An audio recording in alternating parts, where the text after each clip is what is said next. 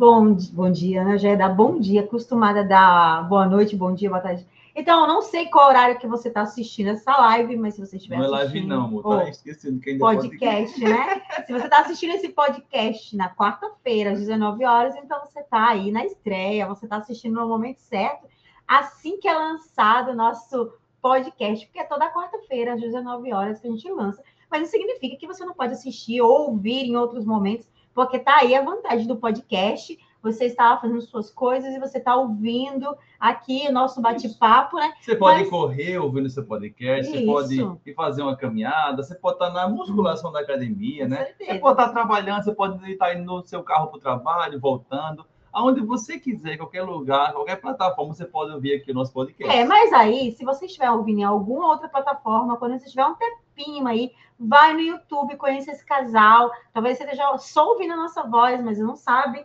quem é a gente, né? Não conhece, vai lá no YouTube, porque é nosso carro-chefe, como se e diria, lá você né? pode ouvir e nos ver também na sua tela. E aí você tem uma vantagem. Se você for para o YouTube conhecer a gente, você já começa aí também se inscrever no nosso canal. Já dou essa entrada, né? Porque se você se inscrever no nosso canal, você vai estar ajudando a gente a crescer, chegar logo nos 10 mil inscritos. Porque se a gente chegar nos 10 mil inscritos, tem uma vantagem para você. Qual a vantagem, né? Nós vamos fazer um sorteio de mil reais em produtos na Equilíbrio Esportes. Lembrando que a gente já fez sorteio de 3 mil reais de produtos e o ganhador ficou imensamente feliz. Cara, Já começou eu vi, o ano, eu né? vi a compra que ele fez. Ele postou no Instagram. Menino, eu Ele vi. comprou tudo de tênis, Vanessa. Foi. Eu acho que ele comprou uns 3 seis mil ou sete reais pares. de tênis. Eu Olha, também faria isso. É, tinha tênis pra ele, tênis pra esposa, tênis pro filho. Eu não Era falei, tênis né? igual uma caixa desse tamanho, gigante, de tênis. Eu não quis me meter, mas o senhor Neto estava eu vou comprar meia. Eu falei, meu Deus do céu, eu ia comprar tudo de tênis, que meia, gente. Meia eu comprava depois. Uhum. O cara tá com 3 mil reais, eu comprar tênis pro ano todinho, testar todas as marcas que eu queria, todos os modelos que eu queria. Comprou tênis para ele, para a esposa, né? É, em mil reais eu vou comprar bastante coisa também. E Inclusive tênis. Tênis também, né, gente? Então tá aí a, a deixa para você já se inscrever aqui no nosso canal. Mas se você se inscrever já é uma ajuda. Mas se você se inscrever e sair pela casa, escrevendo todo mundo da sua família, compartilhando com o maior número de pessoas que você conhece nos grupos de corrida, tenho certeza que aonde você está, você já é corredor, se você já está participando desse universo do esporte, você faz parte de algum grupo. E se você é na natação, também tem grupo de natação, gente. Tem grupo para todos os estilos e modalidades. Se você entrar, você conhece o universo, né? Então a gente, eu sempre falo, qualquer modalidade que você entrar, você vai conhecer um universo de pessoas que gostam daquele tipo de modalidade. Você encontra sua tribo, então compartilha com essa galera. Lembrando também que a gente está aí com. Eita, que a moto passou agora aqui. Estamos, como é que fala? Competindo com. A... Amor, falar nisso, podcast. aqui. Eu estava assistindo um podcast. fora. É. Eu estava assistindo um podcast, gente. Eu vou compartilhar com vocês. Agora fica escuro, que é um pouco escuro, né? Amor. Aí eu tava assistindo um podcast melhor, assim, que é a luz natural, né? É. Aí o podcast, o cara tava tentando fazer o podcast, fazia uns 10 minutos, aí tocava o sino da igreja, passava caminhão do bombeiro, socorrendo porque ele mora num prédio, aí teve um, um negócio no prédio. Eu falei, misericórdia, 10 minutos depois que ele conseguiu começar de Aí saiu. fato o podcast dele. Hoje a gente vai precisar disso, não, né? Porque no primeiro podcast também foi Não, hoje vai tudo certinho. mas voltando ao que eu estava falando, gente, a gente estava fazendo aí um projeto que a Neto vai participar agora do Iron 70.3. E assim, é o sonho dele fazer um Ironman antes dos 40 anos. A gente já falou isso. Você pode também conhecer a gente um pouquinho mais nas nossas redes sociais, principalmente no Instagram, que aí você vai saber um pouquinho mais da nossa história, conhecer um pouquinho mais da gente. Mas se você já conhece e sabe que a gente está participando desse projeto do triatlo, a gente começou, na verdade, eu falo a gente, porque eu tô aqui de abelhuda, né? Porque eu vou lá gritando, né, gente? Eu participo com a gritaria, porque Não, por mas enquanto... aquela a motivação, inclusive que eu participei de uma prova ontem, a galera vai acompanhar, vai ter vídeo no canal aqui da prova de ontem. Aquele grito, aquela motivação é fundamental. Na, tem hora que a Melhor- perna começa a queimar e é o grito que faz a gente esquecer aquela dor. O né? melhor é que deu uma largada, e a última na largada era eu, correndo atrás com a câmera, né? E aí, correndo atrás da câmera, com a câmera, esqueci que eu tava de tênis, gente. Quase que eu entro na água junto com o pessoal para gravar, né? Mas a gente está com esse projeto e para que esse sonho realmente se concretize, a gente precisa de alguns equipamentos. Como a gente sempre fala, a gente depende do nosso trabalho, da ajuda de vocês, da colaboração de vocês. Então, a gente está aí para pagar a bike, né? Que tem que ter uma bike apropriada para esse tipo de modalidade. A inscrição. E a inscrição para o Ironman. Então, a gente está fazendo essa rifa. É 50 centavos, gente. Eu tenho certeza que dá para você ajudar aí. E gente, você vai eu, participar. Eu sempre lembro, a Vanessa fala que é 50 centavos, mas eu sempre reforço. 50 centavos é o valor de cada bilhete. Isso. Você não vai comprar só um bilhete, é claro, né? Porque quanto mais bilhetes você tiver, mais chance você vai ter de ganhar os 5 reais de produtos na Centauro. Então, você vai comprar 10. Lembrando 20, que é quanto, Neto? Você 50, vai ter. De... 600 reais em vale compras na Centauro. Um atleta é praticamente uma mãe dos corredores, né? é, né? Porque é 3 mil reais, 600, é mil. A gente está mais ou menos que nem o, o homem do Paulo lá, que é o Silvio Santos, né? Quem quer dinheiro? Olha, praticamente assim a gente aqui. Mas ajuda, que você vai estar ajudando a incentivar também o esporte. Lembrando, gente, que tem muito vídeo aqui informativo, a gente sempre traz informação para vocês. E quanto mais a gente cresce, mais informação, mais parceria a gente traz para você. E você também ganha com isso, porque esses, esses, essas cupons, tudo isso que a gente consegue é através dos nossos parceiros da Equilíbrio Esporte, da Centauro. E lembrando que a gente tem cupom de desconto com toda essa galera que é parceiro nosso desde o início, desde quando a gente nem era e nem sonhava direito em ter canal, tá Isso. certo? Se você quiser acompanhar a nossa rotina, nosso dia a dia, tudo que a gente está fazendo em tempo real, você pode acompanhar no nosso Instagram, que é o arroba um atleta. Uhum. Terminar essa, esse podcast aqui, corre no Instagram, procura lá, um atleta, você vai nos encontrar. A gente está postando ali no feed, nos stories, tudo que a gente está fazendo aí no dia a dia.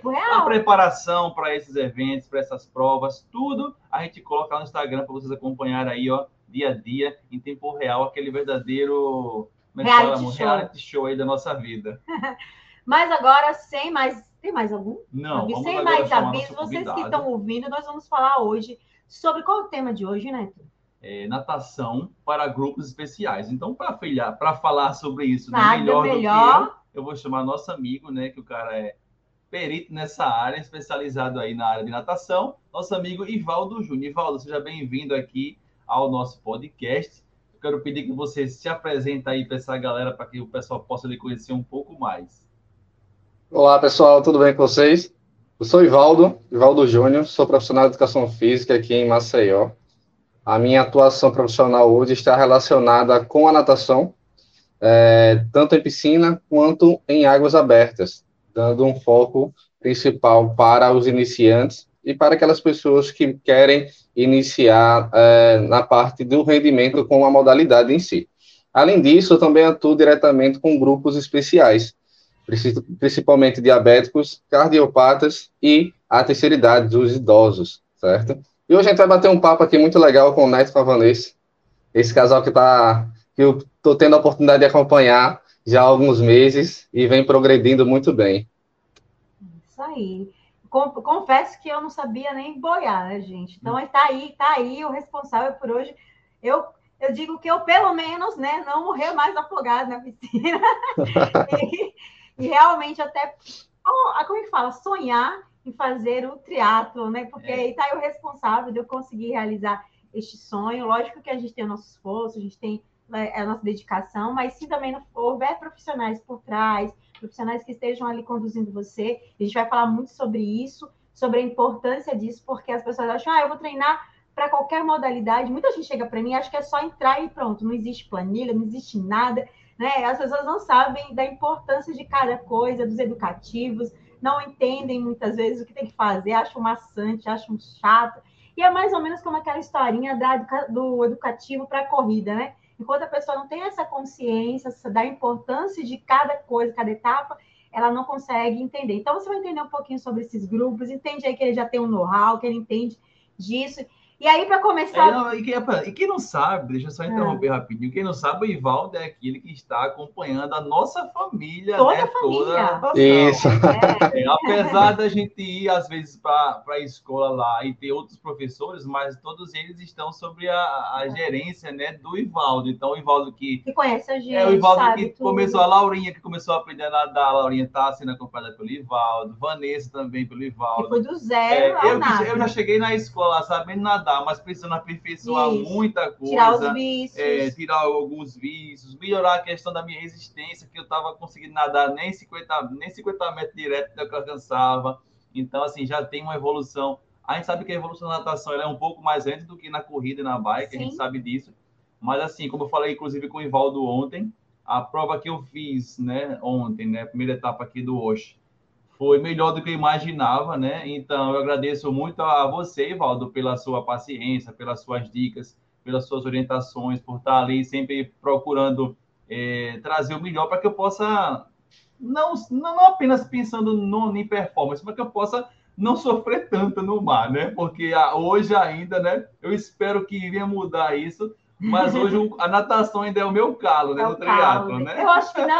Aí, começando por isso, eu acho que, é, Valdo, acho que todo mundo na área de esporte vai falar isso, né? Eu acho que 90% vai dizer a natação, a não ser aqueles caras que realmente. Isso, já, já vem com a natação de né? infância, já, mas acho que a maioria, a natação, ela é, ela é um pouco. Assim, eu não sei se é por, porque eu vi muito isso ontem, principalmente, mas 90% da galera que estava ali na torcida falava: ah, a dificuldade do meu marido, a dificuldade do meu namorado, a dificuldade do meu filho é a natação. Na hora que deu a largada, eu falei: pronto, meu Deus, é todo mundo com a dificuldade, o universo sofrendo com a dificuldade da natação. Mas eu acho que você ouve muito isso, não? É, é porque na verdade a água em si é um ambiente hostil para a gente, né? Não é o nosso ambiente ali de, de vida. Nós não ficamos o dia inteiro na, na água. Claro, com, com raras exceções aí, né, de pessoas que vivem literalmente da água, né, atletas de rendimento, aquelas pessoas que dedicam muito tempo ao treinamento. E aí eles têm essa vantagem que é relacionada à adaptação. Né? Então, esse processo de adaptação, ele é muito importante.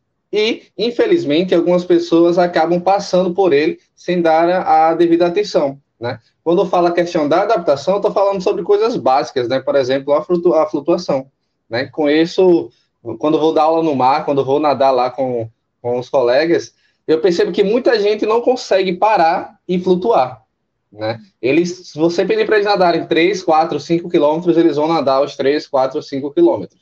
Mas se eles precisarem parar para arrumar um óculos, eles vão entrar em desespero porque não desenvolveram a habilidade de flutuação, que teoricamente deveria ser uma coisa fácil, né? Uhum. Levando em consideração que você está em, um, em mar aberto e você pode precisar daquilo em algum momento, né? Então, eu acredito que, que essa questão de ser um ambiente hostil, né, não fazer parte do, do nosso habitat, digamos assim, é, compromete um pouquinho essa questão para, para muitos praticantes. E não é apenas no triatlo não, viu? Isso acontece também com os praticantes de natação. É um processo bem complicado quando as pessoas saem da piscina e passam a fazer a atividade em águas abertas, né? Conheço várias pessoas que nadam muito bem na piscina, mas têm uma determinada insegurança com a natação em águas abertas, né? Então é necessário ter paciência mesmo, porque aí vai uma questão além da, da parte físico-motora, né, do, do, condicionamento físico. É a questão psicológica, cognitiva, de você poder ficar confortável naquele ambiente, de você ter a percepção de que você tem é, habilidades necessárias para que você possa se manter em segurança. E aí nós temos vários acessórios que podem agregar. Nós temos a boinha ali de sinalização. Uhum. Muitas pessoas acabam não usando aquilo por vergonha. Para mim, eu não, não consigo imaginar né? É um, é um fator de segurança ali, então a gente não pode deixar de lado. É, aí, entre outras recomendações, né? Nunca entrar sozinho no mar, entrar sempre em grupo, vai trazer uma segurança para você, vai te dar um conforto que vai fazer com que você tenha uma melhor adaptação ao ambiente e por aí vai, né? Então, é valorizar mesmo o início, a adaptação ao ambiente em si e fazer com regularidade, né? Manter uma rotina ali, não eu vou me propor a fazer uma prova de triatlon olímpico, então preciso é, nadar no mar. Então, tenta manter uma rotina ali, duas, três aulas no mar, mesmo que você tenha uma certa segurança, chega lá, fica ali imaginando a praia, fica ali curtindo é, de uma forma segura, onde você consegue colocar o pé no chão. Eu acho que é o grande medo das pessoas, elas precisarem colocar o pé no chão e não sentirem o, o chão, né? E a gente sabe que no, no mar não é isso que acontece. Além disso, o mar ele traz outros, outros fatores, né? O ambiente é um, é um, a piscina é um ambiente controlado. Tá ali fechadinho, você controla as batidas. Se acontecer qualquer coisa, você tem a raia ao lado para segurar, né? Tem sempre a supervisão do professor por perto, os colegas nadando nas raias ao lado. E no mar não. Fundo, né? É, coloca o pé no fundo no mar, não. Você pode nadar sete dias na semana no mar. Os sete dias o mar vai estar diferente, vai ter uma diversidade é, diferente para você. Eu, particularmente, hoje prefiro nadar no mar. Eu gosto muito do mar, exatamente pela essa questão da diversidade. Né? Eu não sei como é que o mar vai estar hoje. A gente consegue até controlar ali, imaginar pela tábua da maré, a questão do vento, a, a, dependendo também da estação do ano, a gente consegue ter uma ideia de como uma vai se comportar, mas não é algo amarrado, não é algo fechado, né? Então, a principal dica é adaptação. Faça um bom trabalho de adaptação, né? Flutuação, respiração, é, controle mesmo motor para que você possa é, lidar bem com o mar, né? Com a natação de uma forma geral. Isso é importante também, Valdo, se, claro, se tiver a oportunidade que a gente conseguisse já começar essa prática logo na infância, né? Exatamente. Que você falou essa questão da vergonha, né, da boinha e tal. Com certeza as crianças não têm vergonha disso. Não. Não. São os adultos, não, é... né? Os adultos que, que, que têm as limitações, aí já vem com os traumas, os medos de alguma coisa que já passou. Então, já, tudo isso começa a dificultar um pouco mais, né? A criança, é. não, a criança, você manda ela se jogar, ela se joga. Você manda ela pular, ela pula.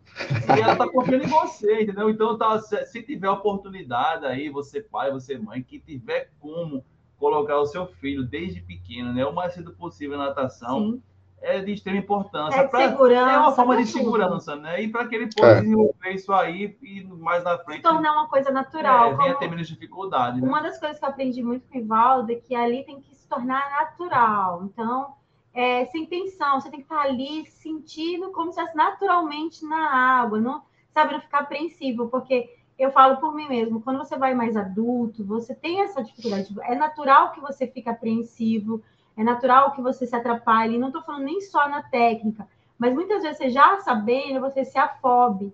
Então, às vezes, você, porque você não relaxa, muitas vezes, aquele ambiente, como eles, não é natural para você, você não vive ali, né? Você não é um peixinho, né? Você, como caminhar e correr, eu sempre falo, é uma coisa natural, a gente já faz desde criancinha. Você, ninguém precisa te ensinar, de certa forma, você aprende e educa o seu corpo para correr melhor, para evitar lesões e problemas, mas a corrida não, você, a natação não, você tem que aprender de fato, né? Então é um ambiente que você vai ter que se adaptar. Então, às vezes o que acontece muito com a gente, estava até falando com uma moça lá, Ivaldo, que é muito psicológico, você tem que trabalhar muito psicológico. Eu vejo que a natação é um dos esportes que, é pelo menos assim, dos que eu aprendi, a, a, estou tendo essa oportunidade de conhecer, é o que eu mais estou trabalhando no meu psicológico, é o momento que eu mais faço tipo o meu momento terapêutico mesmo ali, para mim mesmo, para mim autoconhecimento dos meus medos, das minhas limitações, tem me ajudado muito com isso. Tipo, quando eu relaxo, no dia que eu vou mais relaxar da cabeça, que eu vou mais para curtir a água, é o dia que eu nado melhor. No dia que eu vou mais tensa, que eu quero fazer, sei lá, o melhor tempo, é o dia que eu nado pior, que eu faço pior tempo. Então, quanto mais eu vou relaxado, mais eu vou para curtir aquele momento, não que a gente não leve a sério, principalmente quem está fazendo treino, mas você percebe isso? Eu vou ali para curtir, eu consigo deslizar melhor, você acaba fazendo melhor o movimento do que você fazendo, sabe, na doidiça, né? E aí eu começo a observar, é engraçado que você começa a observar os vídeos, o povo nadando, né? É igual o corredor quando começa a correr. A gente começou com a Cris, assim, na umas semanas, ela falou, a gente ia para a orla, ficava na, como todo educador físico, ficava na, sentado, e de repente eu estava olhando a postura do povo. Eu tô assim, eu tô aqui, de, de repente começo a olhar a postura do povo nadando na piscina. Eu falo, meu Deus, agora eu tô vendo corrigindo o erro dos outros na minha cabeça. Mas eu utilizo para, tipo, eu tô nadando assim, tipo, eu, ah, será que eu faço assim também? Será que eu tô nadando assim? Eu fico pensando, será que eu tô desse jeito? Será que o professor me vê desse jeito? Porque se eu fizer desse jeito, eu tô certa, eu tô errada, né? Eu fico é, automaticamente fazendo isso que a gente faz esse tipo de correção. Mas como hoje a gente vai falar muito, eu queria muito pegar esse tema também, a gente vai ter um momento de chamar o Ivaldo para falar sobre essa questão, que eu acho que muita gente está interessada, começo de ano, a gente viu um universo de gente ali começando. Quem não está no triatlo já está doido aí. Ontem o, o, número de pessoas que tinha lá, que só corre, amigos corredores meus que estavam todos assim, ah, eu vou fazer triatlo. Tinha umas cinco, seis do meu lado que já estavam assim, ah, amanhã já começa a minha aula de natação, já estavam assim, tudo empolgado porque já descobriram que tem que realmente nadar e, e, realmente começar a natação e levar a sério. Mas como a gente vai é falar especiais hoje, né? Aí eu queria que você falasse quais são esses grupos especiais para que as pessoas pudessem entender. É porque a gente sabe é. que o Ivaldo hoje trabalha com todas as pessoas, de Sim, crianças, todos, a adultos, gente. a idosos. Mas assim, hoje, Ivaldo, seu foco hoje, né? São grupos especiais e quais seriam esses grupos é, especiais? Quais são as pessoas que se encaixam nesses grupos especiais?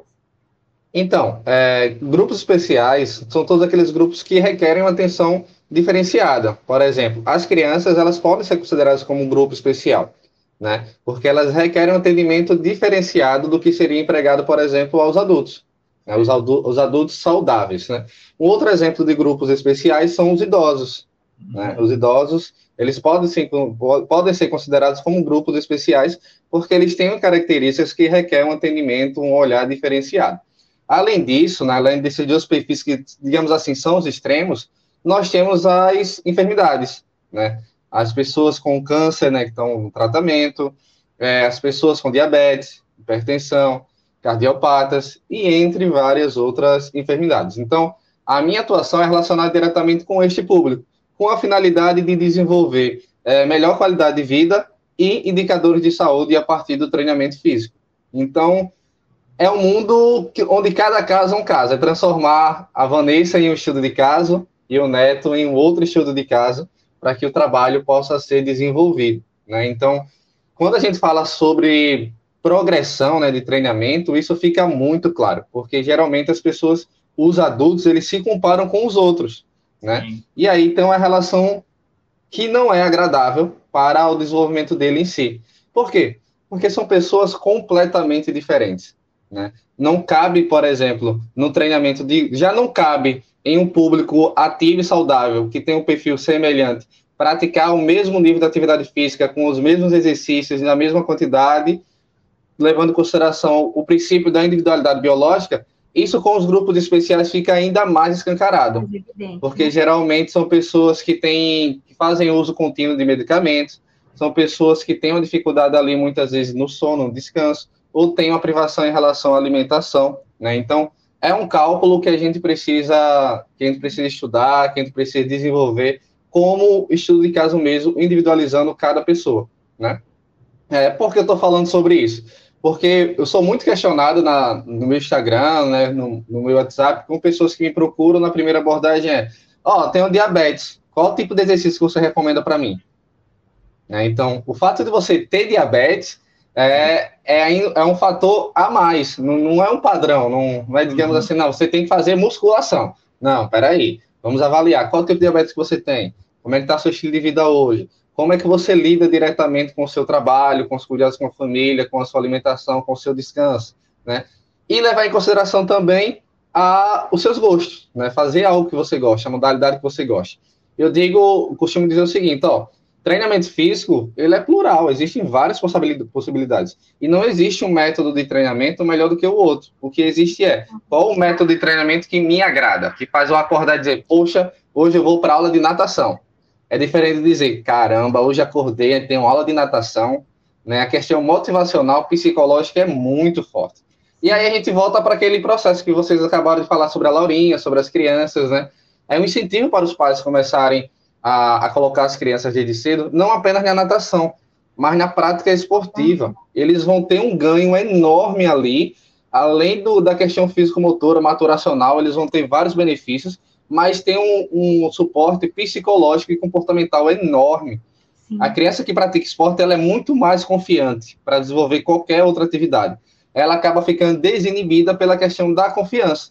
Né? Uhum. Tem um vídeo que é interessante, eu estou acompanhando a Laurinha, a Laurinha vem nadando, mergulhando, e eu venho acompanhando de longe. Uhum. Aí o Neto vem para gravar ela para dar o suporte, ela faz um, um reg para ele e continua nadando. Né? Isso acontece muito na natação. A partir do momento em que meu aluno criança ele começa a ter habilidade de flutuação e respiração, eu já deixo ele com, com espaço, com autonomia. Né? Então, esse ponto da autonomia também é muito interessante para as crianças. Né? Coisas simples, assim, que mudam completamente é, o comportamento delas. É, elas poderem calçar um tênis sozinhas, elas poderem trocar de roupa, de tomarem banho, fazerem a própria alimentação. Então, esse espaço é fundamental para que a gente crie um adulto proativo. Né? E o esporte, ele tem vários, tem várias influências, né? A natação, na próxima semana, eu vou levar a criança para a competição, né? É, eu não levo as crianças para que, que elas cheguem em primeiro lugar, para que elas é, possam ser atletas olímpicas, campeãs brasileiras, não. Esse não é o objetivo. Se elas forem, eu ficarei muito feliz por ela. O trabalho estará sendo bem feito também. Mas o grande objetivo é desenvolver a questão comportamental. E aí, no último sábado, nós tivemos o treinamento, né? Foram a simulação de prova. As crianças muito inseguras, nervosas, ansiosas. Teve um que roeu o dedo que feriu os dedos das mãos. Outras que não conseguem dormir na noite anterior, né? E aí, depois que elas fazem a prova. Sábado para domingo. E aí, no final da, no final do, do da atividade, elas olharem para mim e dizer, professor, eu consigo. Né? Ah. Poxa, é dizer assim, eu sou capaz, eu me dispus a fazer e vou lá e faço da forma bem feita. Na fase adulta, ele vai, ele vai ter esse comportamento quando ele precisar fazer um vestibular, por exemplo. Ele vai dizer, poxa, eu me preparei para isso, então eu sou capaz de desenvolver. Né? No trabalho, a mesma coisa. Eu estou preparado para realizar essas atribuições. Né? E aí, valorizar o processo. Entender que é necessário se preparar para colher os frutos mais à frente. Né? E o esporte ensina isso da melhor forma possível, né? Porque se o Neto não treinar para fazer triatlo, quando chega lá no mar, ele não vai conseguir fazer o triatlo, né? Não vai conseguir nadar. Se o Neto não treina bike, mesmo que ele corra o peda e nade, ele não vai conseguir pedalar com qualidade, né? não vai ter confiança, então, é, né? Que nem você está falando aí, a, a, o fator confiança, você está seguro do que você está fazendo, a gente sentir-se seguro do que está fazendo, é diferente de você estar tá ali só pensando no performance. O que a gente visa é se sentir seguro, é, sabe, confiar no que você está fazendo porque você treinou, você está preparado para aquilo. Poxa, não tem preço, porque você não está preocupado com o resultado final, mas de você estar fazendo aquilo com qualidade, né? Tô falando de... É exatamente. Olha, poxa, isso para mim é tremendo nas aulas. É, Eu acredito que o Ivaldo falou uma coisa que eu achei interessante, que essa questão de você fazer o esporte que você goste, procurar Isso. o que lhe agrade, é, eu acho muito importante para que venha a ter continuidade, né? É, exatamente. Está no modismo, Isso, né? É, muitas vezes as pessoas entram em alguma prática esportiva, modismo. aí faz uma semana, um mês Ou porque quer ter um corpo perfeito. Isso, é, mas esse né? não é, o objetivo. O objetivo é, é que você tenha continuidade, é que você comece e leve aquilo para a sua vida. Porque seja o, qualidade é, o movimento vida, né? ele vai ter que estar presente na sua vida, amigo, desde o dia que você nasce até o dia que você, que você morre. Então, você tem que achar o que você gosta, que você venha realmente se adaptar. Não estou dizendo que vai ser fácil, né? Nem que não vai ser um pouco doloroso. É, Depende do que você quando queira. Para uma é, certa idade vai começar. ser, mas que seja o que você é. goste. E né? principalmente quando você Exatamente. começa a velho, até a importância do Ivaldo falar desse grupo especial na questão das crianças, que se torna um grupo especial. Porque, gente, a criança ela vai amar aquilo, ela vai gostar daquele universo, vai ser algo natural, estou de naturalidade. É natural para ela. A minha filha fica doida se você falar para ela que hoje não dá para ir na natação, ela fica, ela fica, mãe, eu quero ir para natação, eu quero nadar, eu quero, eu preciso nadar, eu preciso.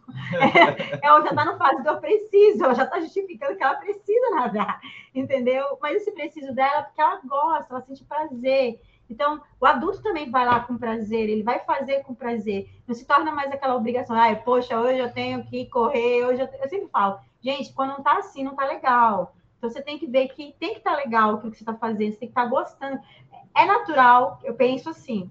O adulto, principalmente, começa mais velho. Eu comecei mais de 35 anos, né? 34 para 35 anos.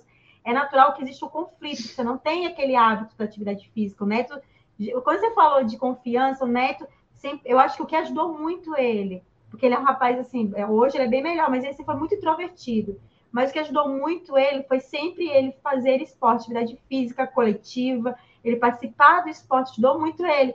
E que é o gente notou, Ivaldo, principalmente no João, essa questão dele ser extremamente tímido. Ele ia para a escola, ele voltava com os dedinhos ruídos praticamente, porque ele queria falar alguma coisa para o professor, mas ele ficava constrangido. E eu falo, meu Deus, eu tenho que de alguma forma ajudar meu filho. Então, o esporte para mim, não tanto em relação a Laurinha, porque a Laurinha já é meio que nem a mãe, né? Fala e tal. Mas o uhum. João, ele era muito, muito mesmo. E o esporte coletivo, introduzir ele no esporte, entender o que ele gostava, porque você tem que entender também a criança. Então, a gente apresentou todos os esportes. A gente apresentou bike, a gente apresentou futebol, futebol a gente voleibol. apresentou vôlei. E a gente começou a perceber que ele, nos esportes coletivos, ele adorava estar. Ele se sente motivado a estar no vôlei, se sente motivado, menos hoje ainda do que os esportes individuais, como é, corrida, né? É, mas hoje ele vai para natação, então ele conseguir conversar e ele falar com as pessoas, para mim, já é uma grande vitória ele conseguir se expressar, porque é o esporte também tem essa, essa, essa questão, né?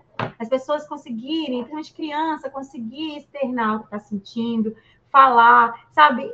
interagir ali, para a gente, a gente observa como pai e mãe, que até a gente né, precisava ter isso, eu mesmo precisava ter isso mais cedo. Então, eu bato sempre na tecla dos pais e das mães, coloca desde cedo, gente. Como fez falta para mim na adolescência isso, é, o esporte para mim, como deveria ter sido um fator muito importante. Não acho que vai resolver tudo na vida da gente, mas o esporte está aí comprovado, ele ajuda na questão mental, os idosos, né? Como é, é maravilhoso. Essa época de teve pandemia, né? Os idosos precisavam ficar muito isolados. Como, como é, né? Você que trabalha com isso, conseguir de novo trazer eles para estarem ali interagindo. É. Esse, quando você fala sobre essa questão da pandemia em si, né, ela trouxe trouxe, nós ainda temos que lidar com as consequências dela, né? Porque as pessoas ficaram isoladas, né? Então, o ser humano ele foi feito para viver de uma forma isolada. Hum. Não adianta nem discutir sobre isso, né? O ser humano ele foi feito para viver em grupos, né? Um ambiente social, ali, ele precisa de interação, né? É, hoje eu escuto alguns idosos dizendo, ah, não gosto de pessoas, não gosto de conversar. Aí esse mesmo idoso, às vezes é meu aluno, eu chego na casa dele ele não quer treinar. Hoje nós vamos tomar um café. Ah. Como assim? Não, bora treinar, não. Ó, a gente vai tomar um café, depois a gente treina. Pode ser, pode, ou seja. Aí na minha cabeça fica, pô, não é que ele não gosta das pessoas, né? É que ele não tá confortável para viver com as pessoas, né? Porque realmente é muito complicada a questão da segurança nos idosos por, é, por essa questão social, né? Eu tenho alunos que começaram comigo, saíram da zona do sedentarismo, né? Começaram comigo dizendo, não, quero emagrecer né? Uma pessoa é, com mais de 50 anos, sem histórico algum de atividade física, com obesidade, pós-bariátrica e tal, não conseguia perder peso. Falei para ela, ó, o meu objetivo não é emagrecimento. Não vou trabalhar com você com o objetivo de emagrecimento. Ele pode ser uma consequência, ele vai ser uma consequência do seu estilo de vida, né? Mas nosso objetivo é melhorar seus indicadores de saúde. Ela falou assim, falei, ó, você colocou aqui que você dorme duas horas por noite. Dormir duas horas por noite não é saudável. Né? Não, não, então, mas, mas eu não gosto de dormir. Pô, uma pessoa falar que não gosta de dormir é muito complicado, sim, né? Sim. Então, para mim, dormir é como se eu estivesse reabastecendo as minhas pilhas. Tem, eu não abro mão. Minhas oito horas de sono durante a noite e meus 40 minutos de cochilo após o almoço. Não abro mão. Não, não tem quem me faça ficar sem. Eu posso deixar qualquer coisa, aula, reunião, até mesmo almoço, mas eu não perco meu cochilo, né? É um bom indicador de saúde você deitar a cabeça no travesseiro e apagar de imediato. Quando acontece comigo de eu demorar 20, 30 minutos, poxa, aconteceu alguma coisa durante o dia que me deixou encabulado. Então, é necessário ter essa compreensão. E aí, com esse aluno, eu fui colocando em várias outras atividades. Ó, hoje ela pratica, além, da, além do treinamento comigo, cinco dias na semana, ela faz hoje dança do ventre, que era um sonho dela fazer dança do ventre. Ela faz polidense, que era um sonho para ela fazer polidense. Faz aula de alongamento com a família, juntou a família inteira e contratou uma professora para dar aula só de alongamento na, na academia do condomínio. Ou seja, ela tem uma semana inteira de atividades físicas que são prioridade para a vida dela. O médico liga, ó, nós temos consulta 14 horas. Ela diz, não posso 14 horas porque eu tenho treinamento com o Ivaldo. Uhum. Então, muitas vezes ela sai reclamando do treino pelo da vida e o argumento principal é, você faz ou porque você gosta ou porque você precisa, né? Então você não tem, você não pode fugir disso. O treino de hoje você não gostou, mas foi necessário ser feito. A gente sabe que a questão da disciplina tem disso. Às vezes a gente gosta muito de correr, mas chega naquela segunda-feira de manhã e a gente diz: caramba, hoje eu queria dormir um pouquinho mais. Mas aí a disciplina precisa falar mais alto, né? Você dizer: não, eu me organizei para correr, então vou levantar, calça no tênis, chamo meu café, vou para a corrida.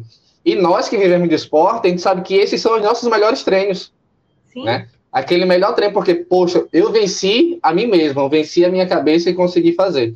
Então, quando a gente lida com os grupos especiais, principalmente as pessoas que, que sofrem com algumas enfermidades ou os idosos, o lado psicológico ele é muito forte. Eu digo para, quando conversando com a minha esposa, com meus colegas, até mesmo com os alunos, eu digo, alguns momentos eu sou muito mais psicólogo do que profissional da educação física. Porque eu preciso. Porque eu preciso encontrar um gatilho para fazer com que aquela pessoa faça o que precisa ser feito. Né? Então, é, qual o gatilho? Pô, por que você começou? Ah, então vamos começar por aí. Por que você começou a treinar? Ah, não, porque eu quero emagrecer. Beleza. Se você parar hoje, você vai estar jogando fora todo o seu investimento feito até agora. Investimento de tempo, de dinheiro, de dedicação. Então, vai ser tudo jogado fora, você vai perder. Então, vamos continuar. Ah, não estou bem. Tudo bem. Você vai fazer o melhor treino que você pode fazer hoje. Ponto. Né? Ah, hoje eu não consigo correr. Sem problema nenhum, a gente faz uma caminhada. Hoje eu não consigo pegar 20 quilos no supino. Não tem problema, a gente diminui para 5, mas você vai fazer o que precisa ser feito. Né? E aí entra aquela questão da disciplina, do estilo de vida. Torna-se um hábito depois de um tempo. Hoje, essa mesma pessoa, quando ela não treina, ela liga para mim e diz: Hoje eu não vou dormir bem. Diz, Por que você não vai dormir bem? Não, porque hoje eu não treinei. Poxa, uma pessoa que não dormia duas horas por noite passa a dizer que não vai dormir bem porque não treinou, é como se estivesse sentindo falta, estivesse procrastinando Sim. aquele comportamento. Né? Então, esse é um ponto muito importante. Né? Com as crianças entra a parte lúdica. Tudo é festa, tudo é brincadeira. Né? Falo, quando eu quero desenvolver a questão da resistência delas, desafio, fazer cinco voltas sem parar. Elas ficam loucas fazendo cinco voltas sem parar. É diferente de eu falar, ah, vamos fazer cinco voltas sem parar. Elas vão se perguntar, por que eu preciso fazer cinco voltas sem parar? Tem que ter um significado na, na história. Né? A gente tem que entregar um porquê fazer. Quando eu digo que é um desafio, eu estou desafiando ela a fazer. Né? Uhum. Se ela não fizer cinco, tudo bem. Eu vou lá, cumprimento e agradeço mesmo só. Você foi muito bem. Hoje você fez quatro. Amanhã a gente vai tentar fazer cinco de novo. Tudo bem? Tudo bem. Ou então, coisa simples, pequenas adaptações, né? Eu, eu faço muitos jogos e brincadeiras com eles para ensinar a parte da natação, né?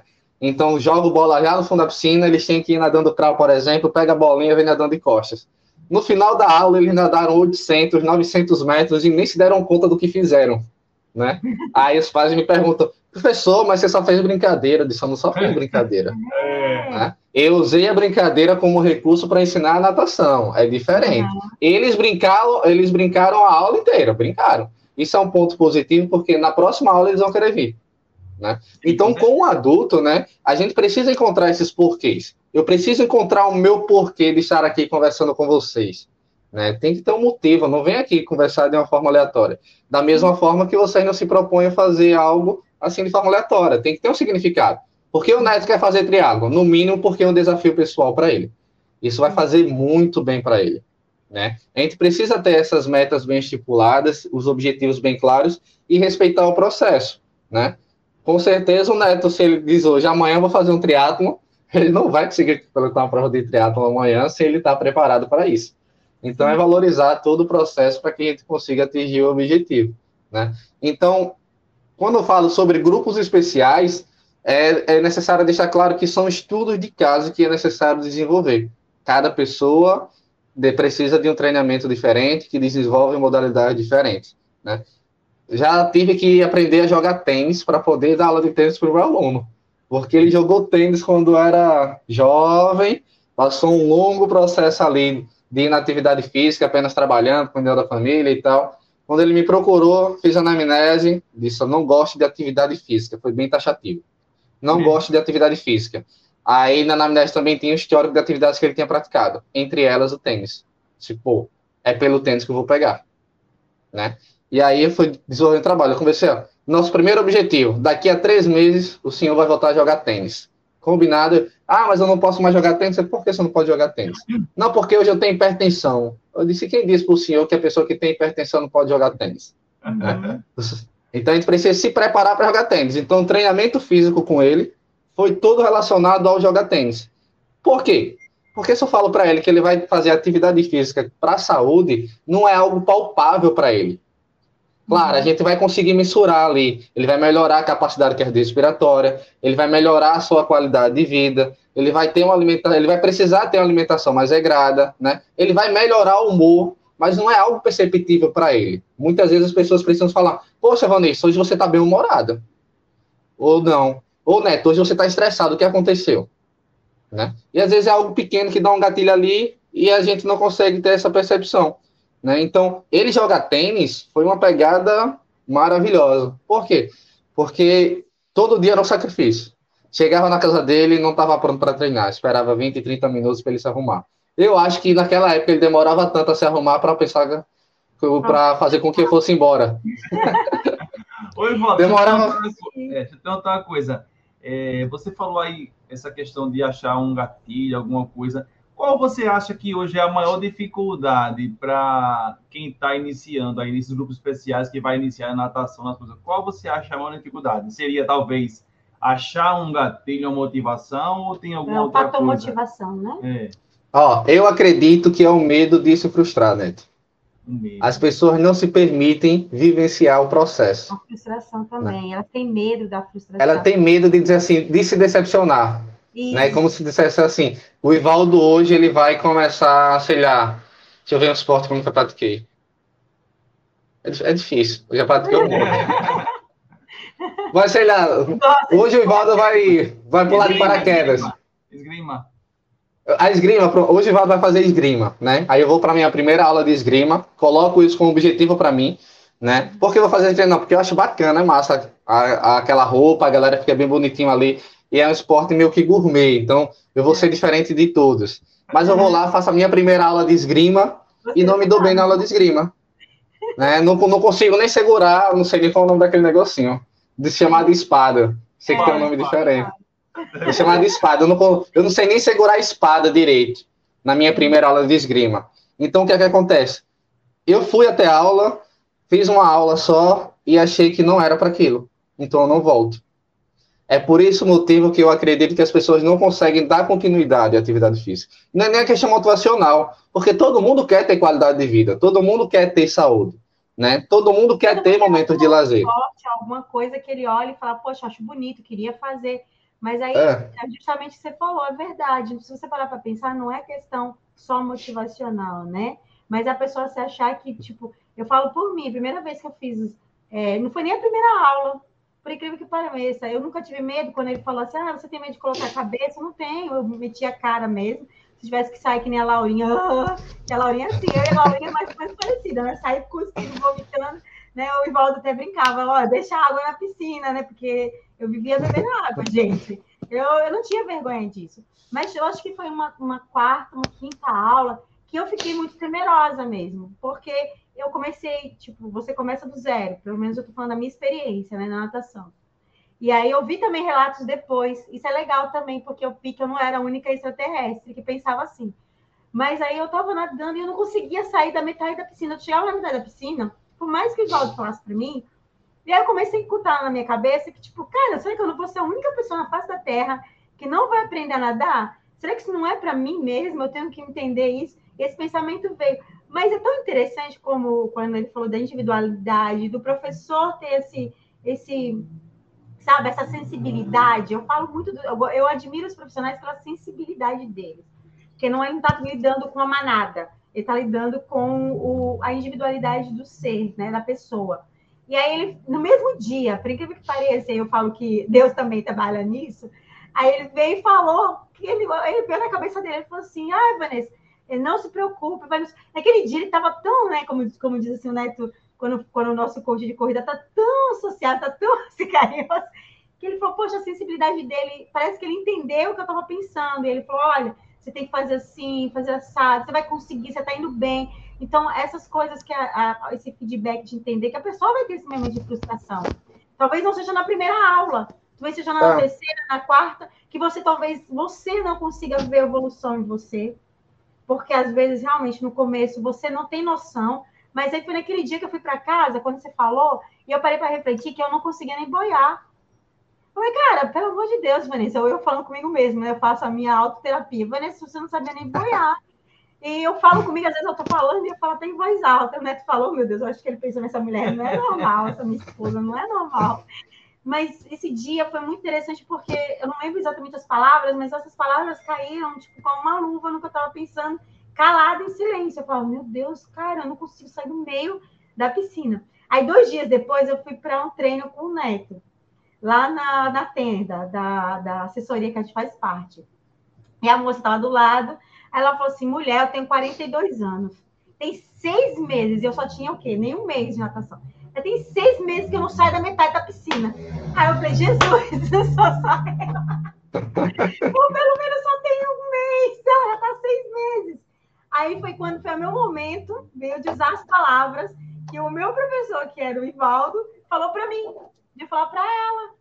Imagina como você chegou aqui, tem, é um processo, curto processo. Pronto, eu lembrei disso. Ele falou, curta o processo, você está muito sim querendo já resolver no braço, né? Quando não é assim que funciona, você tem que curtir o processo. Eu lembro que ele mandou ficar boiando, vai ficar boiando aí.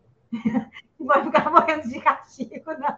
É ficar boiando para sentir, para, sabe, relaxar. Eu lembro desse dia, como hoje. E eu falei para ela, mulher, vai boiar, olha, vai boiar, vai curtir a água. Eu falei, pronto, ó.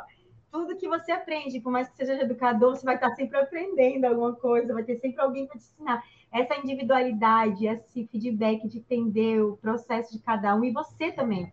Criar um autoconhecimento, entender, poxa, eu não vou no mesmo nível que o outro se comparar muito, né? Eu vejo muita gente, viu, Ivaldo, entrar na piscina. E aí, outro dia eu estava lá nadando, né? E o menino me elogiando na, na pinéia, o professor. Aí a moça que entrou falou, mas quando é que eu vou fazer isso? Eu falei, mulher, também quando entrei a mesma coisa. Estamos todos no mesmo barco. É o discurso. É, é, um, é uma pegada cíclica, né? Você começa, tem a dificuldade, fica querendo invejar quem já está lá, aí daqui a pouco é você que está sendo invejada. E aí vai esse processo né? E aí eu uso isso como referência, eu falo para eles, ó, acredito que já falei para você, outro dia aquela pessoa não fazia isso. É. Né? É necessário ter tempo, paciência. Eu, eu não coloco as pessoas para moer como castigo. ah, é, quando a pessoa está muito tensa, a pessoa está tensa, está pesada, ou, ou percebe que ela chegou preocupada, porque na natação não tem essa. Às vezes, os meus piores, quando os dias, piores dias assim, os dias que eu estou mais estressado, que eu estou mais cansado, quando eu vou correr, eu corro de uma forma desesperada, é meu melhor treino de corrida. Né? Porque eu, é como se fosse uma válvula de escape. Na natação, se você tá com essa de, de tensão, tá preocupada e tal, você não vai fazer outra coisa, você só vai afundar. Você pode ser o melhor atleta do mundo. Você tá com tensão muscular, você vai alterar a sua densidade corporal, vai fazer com que a sua flutuabilidade mude e você pesa. Por isso que é importante a gente estar bem adaptado ao ambiente, estar tá bem confortável ali e lidar com naturalidade. Muitas vezes acontece, por exemplo, a Vanessa tá nadando ao lado do Neto, o Neto vai e volta, vai e volta, vai e volta. Aí a Vanessa olha pro Neto assim, bicho, eu não consigo passar do meio da piscina, o Neto vai e volta, vai e volta. Não ajuda, porque tá comparando a uma outra pessoa e tá só gerando aflição em você. Como você estivesse dizendo, poxa, eu não sou incapaz, né? E a questão da continuidade fica comprometida, porque você diz, poxa, eu não vou mais para a natação, eu não consigo nadar, para que eu estou nadando? Aí, um exemplo que eu sempre falo, você não aprendeu a andar assim que nasceu, você não saiu andando, e muito menos falando. Foi um processo. Né? É necessário respeitar as fases do desenvolvimento. Com o esporte, ele não é diferente. E com a Vanessa, vai até um elogio. Eu costumo dizer para mim e para as pessoas que eu me relaciono que na prática esportiva você demonstra de fato como você se comporta na vida. Se você é uma pessoa que, quando encontra dificuldade, você busca energia ali para superar aquela situação, no esporte, né, o fato de você para não atravessar a piscina. Você diz, não, eu vou atravessar a piscina. E aí você se prepara, atravessa a piscina e vai várias vezes. Na vida, do mesmo, da mesma forma. Sempre que você tiver uma dificuldade, você vai bater de frente com ela, vai enfrentar até você conseguir superar. Diferente de quando toda vez que a vida ficar um pouquinho mais difícil, dizer, pô, isso aqui não é para mim, já vou mudar de caminho. Né? No esporte, a mesma coisa. Comecei a fazer natação Tô dois meses nadando, não consigo nem botar a cabeça na água. Aí eu desisto. Na vida você vai desistir das situações que é bem semelhante também, né? Eu já tive alunos que eles começaram na turma coletiva, aí o cara ia sair dizendo assim, não, não consigo nadar, não sei o que, dois meses ele não conseguia, de verdade, ele não conseguia botar a cabeça na água. Nossa. Aí ele fazia duas aulas na semana, falei com ele, ó, cara, vem o terceiro dia, eu vou ficar um mês lhe dando uma aula de graça, só para você não sair da natação e você conseguir superar esse desafio. Cara, aquele aluno foi o aluno mais difícil que eu já tive na natação. Porque, resumindo, eu fiquei com ele seis meses para fazer com que ele botasse a cabeça na água. Foi mais ou menos cinco, seis meses só para ele poder colocar a cabeça na água e respirar. Depois, eu sempre questionava, né? Fazia uma pergunta para ver se ele soltava alguma coisa, um gatilho. No final de tudo, quando ele começou a nadar, botar a cabeça na água e tal, ele falou para mim, professor, eu tenho uma coisa para te falar. Digo, fale. Aí eu pensei, agora que eu, na minha mente, né, aprendi a, a, colocar a cabeça na água, não veio mais fazer aula. É. Aí, aí ele disse, você sabe por que eu não consigo nadar? Fale por quê? Né, porque eu venho do processo de separação e aí eu estou muito seguro esses dias, né, esse período inteiro. Não estou conseguindo ver meus filhos, estou distante da, dos meus filhos e tal. E eu quero aprender a nadar porque a minha profissão existe. Né? Então, ele queria fazer mergulho. Né? Então, era uma, tarefa, uma das tarefas da profissão dele, ele queria fazer o mergulho. Né? E aí, hoje ele faz mergulho. Né? Aprendeu a nadar, passou, ou seja, é um gatilho da vida pessoal dele que trazia insegurança para a prática esportiva que na cabeça dele não conseguia separar, né? Então, hoje, quando eu converso com ele, ele manda foto para mim mergulhando, já foi para Noronha mergulhar com tubarão, está se planejando para ir para a Europa fazer mergulhos por lá em alguns naufrágios, ou seja, é uma pessoa que hoje, com certeza, ela tem muito mais confiança no próprio potencial dela a partir do treinamento físico, a partir da natação. Né? Então, todos aqueles pontos de tensão foram retirados. Eu, para mim, quando eu tô, enquanto eu estou nadando no mar, por exemplo, muitas vezes eu esqueço que eu estou nadando. É um momento em que eu estou resolvendo algum problema da minha vida. Né? Eu esqueço que estou nadando, continuo nadando ali e vou pensando em alternativas. Pensando, poxa, aquele aluno tem dificuldade em determinado exercício, o que é que eu posso fazer para conseguir atingir o objetivo dele? Né? A gente, nós professores estamos sempre estudando, aí muitas vezes estou com dificuldade em um conteúdo, e aí eu fico pensando sobre aquele, aquela informação, né? Então, eu esqueço hoje, muitas vezes, que eu estou nadando. É como se fosse, de fato, um ato terapêutico, apesar de não ser terapia, né? É como se fosse um ato terapêutico ali. Poxa, estou resolvendo meus problemas enquanto eu. Eu entro no mar, saio do mar, estou zen. A mesma coisa quando eu corria, né? Verdade. Em um momento da minha vida eu também corri. Corri bem, viu? Acho que eu ganhava do Neto na época. E aí eu usava a corrida para isso. Eu sempre corria no final do dia, né? No final da noite eu ia lá correr, era onde eu resolvia todas as situações que aconteceram durante o dia. E nos meus piores dias, os dias que eu estava mais estressado, com aquela fadiga de trabalho e tal, eram os meus melhores treinos de corrida, onde eu corria uma distância maior, onde eu corria em um pace melhor, né? Então, era tipo uma válvula de escape para mim, o treinamento físico. A principal ideia, quando eu falo para vocês, não, trabalhar com grupos especiais é muito gostoso, né? E citei para vocês anteriormente, né? Muitas vezes eu sou mais psicólogo do que treinador, né? Porque eu preciso encontrar essas alternativas, preciso falar para o cara, ó, comigo funcionou assim, Sim. Com você não precisa ser da mesma forma, mas você precisa encontrar o porquê que você está fazendo isso, né? Você tem duas escolhas, né? Eu digo muito também para os alunos da natação, inclusive. Você tem duas escolhas. Hoje, você aprende, se dedica tempo a treinar e aprender a natação, e daqui a um ano, dois anos, você está nadando muito bem, ou daqui a um ou dois anos você vai estar tá sem saber natação do mesmo jeito. Né? Então, você tem essas duas alternativas. Ou você se propõe a fazer e faz bem feito, né, na melhor forma que você puder, um desafio diário ali para você realizar a atribuição, ou daqui ao tempo você vai continuar com a mesma limitação, com a mesma dificuldade e com uma frustração né? Porque, poxa, eu tentei fazer, não fiz. Aí você vai lá, tenta começar de novo. Aí volta para trás, né? Você dá um passo para frente, dois passos para trás. Um passo para frente, dois passos para trás. Então, a questão da continuidade, né? Um aspecto psicológico é muito importante. É, tem uma modalidade hoje que eu recomendo para todo mundo. Eu digo para você, ó. Quer você queira ou não, você precisa fazer. É a musculação. Né? E com grupos especiais isso fica muito claro. Porque muitas pessoas é, não, não é que as pessoas são gordas, né? É que elas não têm músculo. Isso. Né? E o músculo ele é muito importante, tanto para a nossa autonomia, funcionalidade, quanto para essa questão nutricional, né? A questão fisiológica e bioquímica, que aí é um assunto bem, bem mais longo. Mas o músculo ele tem uma tarefa importante nessa questão, né? O corpo humano ele precisa ter músculos, né? Então hoje eu vejo as pesquisas falando, né? é, o índice de pessoas obesas está em 50%, não sei o que, os adultos com sobrepeso são tanto e tal.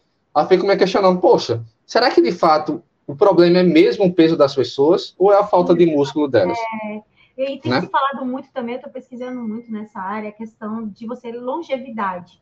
Como é Isso. importante, importante você ter massa magra. O problema é que Exatamente. falando muito com a questão de peso, de peso, de, de como é que fala, a questão estrutural do corpo, mas elas esquecem que o que é mais importante você ter é massa magra, né?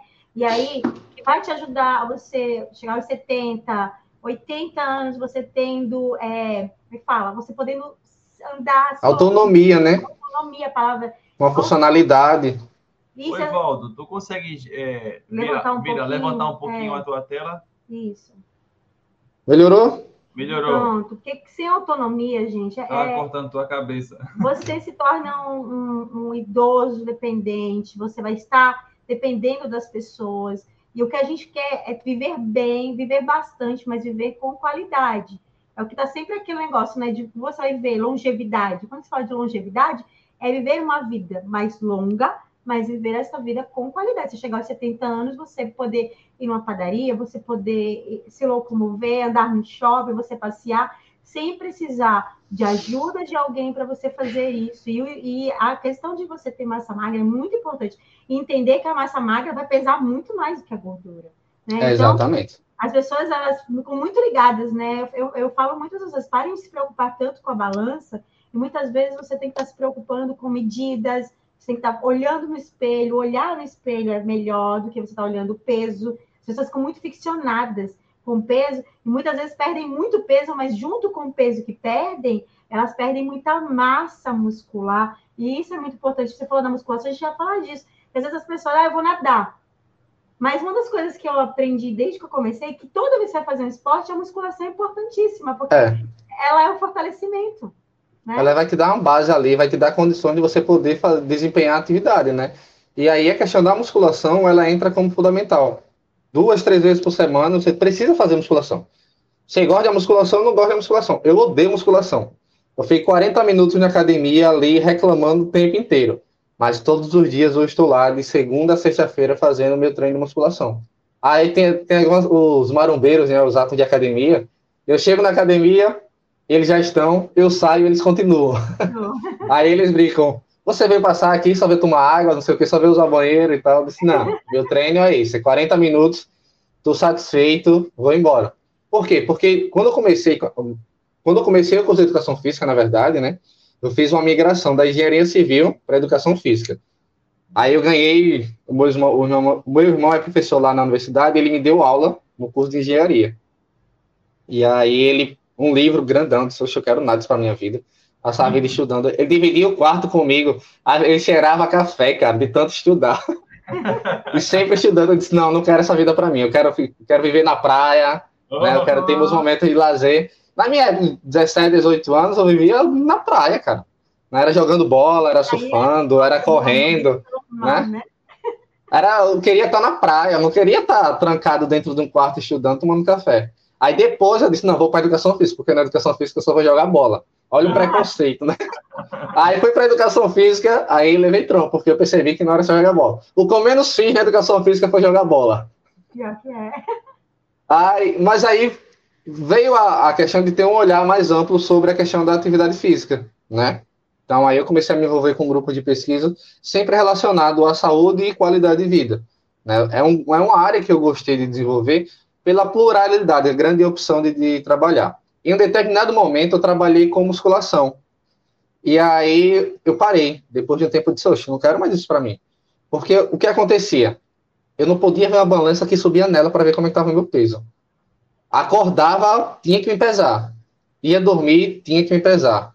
Né? É, andava com a fita no bolso, de verdade, para ficar olhando qual, qual era a minha circunferência do braço, do abdômen, da coxa. Era uma parada que não estava ficando saudável. Né? Então, a busca pela estética, ela tem esses riscos. Então, não incentivo ninguém. Pô. So, você quer treinar? Você quer emagrecer? Por que você quer emagrecer? Não, porque eu quero ficar com o corpo bonito. Legal, maneiro. Mas você precisa encontrar uma finalidade além do corpo bonito.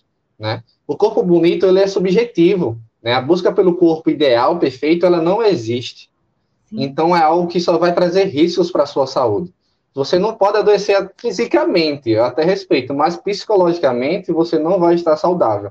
Então, é necessário que a gente entenda, pô, o que é uma pessoa saudável? Né? E aí existe um grande conflito nisso, porque a pessoa saudável, ela diz, não, ela não tem enfermidades.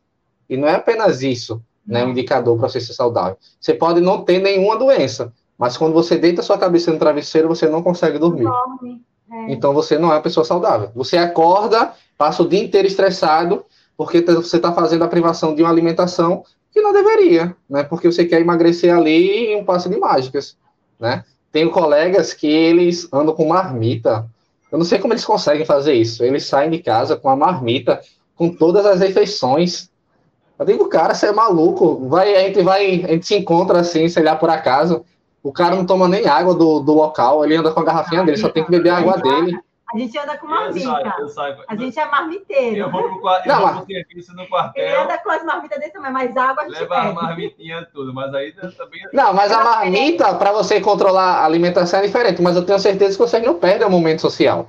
não, Não. Você vai para uma festinha de criança, você vai deixar de comer um doce porque vai engordar 3 Não. quilos não. Essa principalmente, restrição- porque ele ganhou ontem. É, Inclusive, eu me- denunciei Podem ele. me chamar pra- para comer uma tortinha de frango que eu aceito. Ele ganhou ontem uma tortinha de frango, uma tortinha mínima. Eu falei para ela, olha, faça uma Tortinha não, cara. Não, deixa eu falar. Eu falei, uma tortinha peixe. Eu falei pra ela, amor, faça uma tortinha peixe. Eu fui buscar o bolo e ela é seguidora nossa, amiga, já virou tudo, né?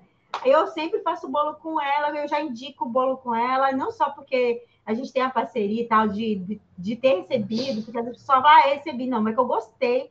Tanto que eu não só recebo, como eu também compro dela. E eu indico para a família. Todo mundo na minha família já obriguei a comprar só o bolo com ela, porque eu gosto do bolo dela. Primeiro, porque não é muito doce. Ela tem essa preocupação, não é enjoativo. Eu, depois que eu comecei a minha reeducação alimentar, não como açúcar. Então, assim, eu não gosto mesmo. E eu gosto do bolo dela porque ela faz amargo, tem toda essa questão. Aí eu falei pra ela uma tortinha, porque ela já é a. a- o, o neto já é o, o- Como é que fala? O, o- ela, ela gosta do neto, tem essa- esse carinho com o neto. E principalmente que ela sabe que ele é apaixonado por torta. Eu tenho certeza que na sua vida, né, Val, tem aquela pessoa, aquela amiga, aquela senhorinha que gosta de fazer o docinho de levar, né? E ela gosta de agradar o neto com a torta de frango. Aí eu falei, olha, uma tortinha de frango P. Aí quando eu cheguei lá, ela já veio com um sorriso. Assim, né? Com a torta. A torta desse tamanho, Olha, sério. Eu, fiz uma, de Deus, uma uma- grande, viu? Aí ela fez assim, O não tamanho de uma caixa de pizza É. com a torta. Ela fez assim. É, ela fez bem assim. Eu não fiz uma torta pequena, não, que eu sei que ele gosta. Fez. Aí. Ela viu as mãos assim, que nem nem uma Sério? caixa de pizza, assim. Sério, não, deixa eu pôr o ângulo assim, bem assim, o ângulo, sério, diante de Deus, que quase que pegou metade da minha mesa. Aí eu falei, mulher, tu fez assim, se fosse uma pequena, ele comia metade. A grande, ele vai comer metade. Ela não acredito, Vanessa. Eu falei, é, pois é, pode ter certeza. Aí quando chegou na hora do almoço, Botava no crédito ontem, né? Que eu cheguei da ó a prova. conversa dele, crédito. O- Ontem podia, né? É, É. ontem eu cheguei do triado e tal, dava pra poder botar crédito umas dele é no calorias a triado. mais. Aí eu, mas mandei, eu, fa- eu mandei Pode- a foto, metade, metade dessa. Porque se fosse a pequena, ia ser metade. A grande foi a metade. Você tá entendendo a proporção? Conversando, comendo, comendo, aí, pô. era proporcional, né? Acredito, eu não acredito que foi metade. Eu falei, pois eu vou lhe mandar o vídeo da metade da torta, ele, e ele ainda garfando ainda. E quando foi de noite, ele deixaram para minha torta. Eu falei, ah. Então, o que o Ivaldo está falando, e eu acho que quem está ouvindo tem que parar para pensar, é não se privar. Você pode. Exatamente. Você pode ir para academia, você pode gostar do esporte, mas você não se privar do convívio social, que isso que vai trazer problemas. Que nem está falando, andar com a fita, ficar ficcionado na balança. Eu, quando eu comecei a perda de peso, eu confesso que no início eu fiquei muito mais motivada a perder o peso, mas eu consegui entender no processo que, nesse processo, principalmente inicial, porque eu perdi muito peso rápido, em três meses eu tinha perdido 22 quilos. Eu tenho uma pessoa da família que levou é, foram cinco, né? Cinco meses para perder 10. E ela tá super feliz. Só que eu falei para ela: Poxa, que legal! Você tá perdendo peso, mas você tá perdendo peso fazendo o quê? Um pilates. Você tá fazendo, perdendo peso, você tá reeducando a sua alimentação. 10 quilos parece pouco para quem tá com sobrepeso, mas você não tá perdendo massa magra. Porque também tem essa, eu tenho essa preocupação de falar para as pessoas. Lógico que eu vim fazendo processo de perda de peso com musculação, que foi que me ajudou, fazendo básico com a nutricionista, mas nem todo mundo vai entrar no mesmo, não tem que entrar na mesma linha de que ter que perder 22 quilos em três meses. Não É. tem necessidade disso. Eu, eu quis fazer esse processo rápido, mas eu não queria também que fosse um processo rápido e eu parasse. Eu sempre falei que, para mim, a atividade física se tornaria uma mudança de vida para mim, sabe? Uma mudança, tipo, de mudar mesmo a forma de viver. Porque eu tinha dificuldade com sono, e a atividade física me ajudou muito na questão de dormir. Quando ele falou do sono, ele falou que o cara falou, eu falei, meu Deus, então eu. Porque eu não é que eu não gostasse de dormir, eu achava que era perda de tempo dormir. Eu achava que eu estava perdendo tempo, gente, quando você está ganhando saúde. Ele, quando falou dos 40 minutos dele, gente, os 40 minutos dele é uma recarga que ele tem ao longo do dia. Essa recarga para ele é importante. Talvez para mim não seja necessário isso. mas para ele é importante e necessário. E dormir é necessário para todo mundo. Eu não tinha essa consciência da importância. Faz parte do treino. Se eu não dormir bem, eu não vou conseguir ter uma performance boa, eu vou ter dificuldade de perder peso. Você sabia que a minha dificuldade, eu percebi isso, é porque eu não dormia bem e eu não fazia o básico. Eu não precisei, Valdo, de um. Ah, um eu respeito quem faz low carb, respeito quem faz dietas aí nesses, que acham necessárias. Se você fizer e está tendo resultado bem, ótimo, perfeito para você. Mas para mim, o que funcionou foi comer de três em três horas, comer alimentos que realmente são comida, entendeu? Desembrulhar. São é, nutritivos, né? Isso. Alimentos que de fato podem nutrir o seu corpo, a atender a sua necessidade. Então, é, esse é um grande ponto. Eu fui para o básico, fui para batata doce, eu fui para macaxeira, para o inhame, eu fui para coisas básicas que a gente tem acesso aí. Que quando eu comecei a fazer acompanhamento com nutricionista, ainda tem muita gente, hoje já me diminui mais, mas quando eu comecei, a maioria pensava, ah, vai para o nutricionista, é tão caro, é tão difícil, manda fazer tanta coisa, é umas receitas tão difíceis. E, poxa, a minha nutricionista, cara, né? ovo com batata, frango com batata, sabe? Legume, verdura, e, sabe? É a quantidade, a proporção, entender a necessidade que eu precisava, as quantidades que eu precisava, mas isso não me priva de ter. Mas eu aprendi coisas que. Bom, eu tinha 35 anos e não sabia a importância de dormir. Eu achava que eu estava perdendo tempo dormindo. Sério, olha que coisa doida. Eu achava que eu, eu ia dormir, eu tinha que dormir tarde, acordar cedo, porque quanto mais eu, eu dormia, menos eu estava vivendo. Quando dormir também é viver. Lógico que não. Exatamente. 14 horas também já é Você não é um urso, né? Você não precisa hibernar também, né? Oi, Valdo, é, a gente sabe que você está nesse, é, nesse lado aí de grupos especiais. A gente sabe que é, requer que você, uma dedicação maior sua, requer mais estudos, porque você vai ter que. Você pega alguns grupos, pega aí uma turma, mas na, dentro daquela turma, mesmo assim, você vai ter que repartir os seus estudos e trabalho, porque cada pessoa vai ter a individualidade, cada pessoa vai ter uma forma de trabalho, coisa diferente. A gente sabe que você se desgasta mais, que você é, demanda mais tempo. Você consegue geralmente pegar até menos alunos, porque você vai ter que demandar mais tempo para aquele específico.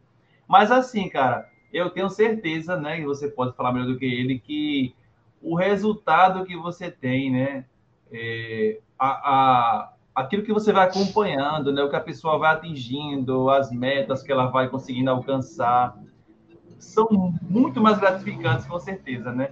Assim, é não é só o financeiro, não é só o dinheiro, que eu, com certeza a gente precisa do dinheiro para sobreviver, né? Mas, assim, é você estipular uma meta, você ver aquela pessoa, como é que você falou, seis meses sem conseguir botar a cabeça na água. Acompanhar o resultado. Uma pessoa né? que dorme duas noites e dizia que não gostava de dormir, hoje ela quer dormir mais que até o Ivaldo, né? Então, são pequenas coisas que para algumas pessoas não tem tanta importância, mas que para aquela pessoa é uma vitória, né? É, é aquilo que um exemplo. O que, que eu fiz ontem com você quando você chegou do triatlo? Uma coisa que eu jamais faria, que eu ia fazer as coisas. O quê? Diga. Amor, pelo amor de Deus, o que, que a gente fez ontem? Diga, então. A gente chegou do triatlo, almoçamos. Sim. Como seria a Vanessa ah, antes? Como seria a Vanessa antes? Pronto, Diga. ela foi a primeira a dizer, amor, a gente tá tão cansado Vamos depois de almoço dar um cochilinho à tarde. Aí ele chegou para mim assim. Se fosse ia ser o contrário, cara. Eu ia querer dormir e ela não ia querer deixar. Não, e ele falou assim: eu vou lavar o tênis. Pô, eu disse, ah, eu vou, lá, eu sair, vou lá, eu vou limpar o relógio, vou limpar tudo, Mas vou limpar os Vanessa? óculos. Com quem você aprendeu isso? Ela, ela dizia, ela, ela é sempre a primeira fala, digo, olha, pegue tudo do carro, vou lavar tudo para deixar limpo, né? Eu já fui, aí fui lavar os tênis, aí tinha um ele tênis. já foi automático, porque aí eu tinha um tênis assim, da semana que eu deixei lá no cantinho para lavar, ia lavar, ela fez, amor, deixa aí, deixa aí. Depois a gente lava. É, depois eu lhe ajudo, a gente lava e sai. Vamos dormir, vamos dormir agora à tarde para descansar. É o priorizar é. A, a, o seu bem-estar.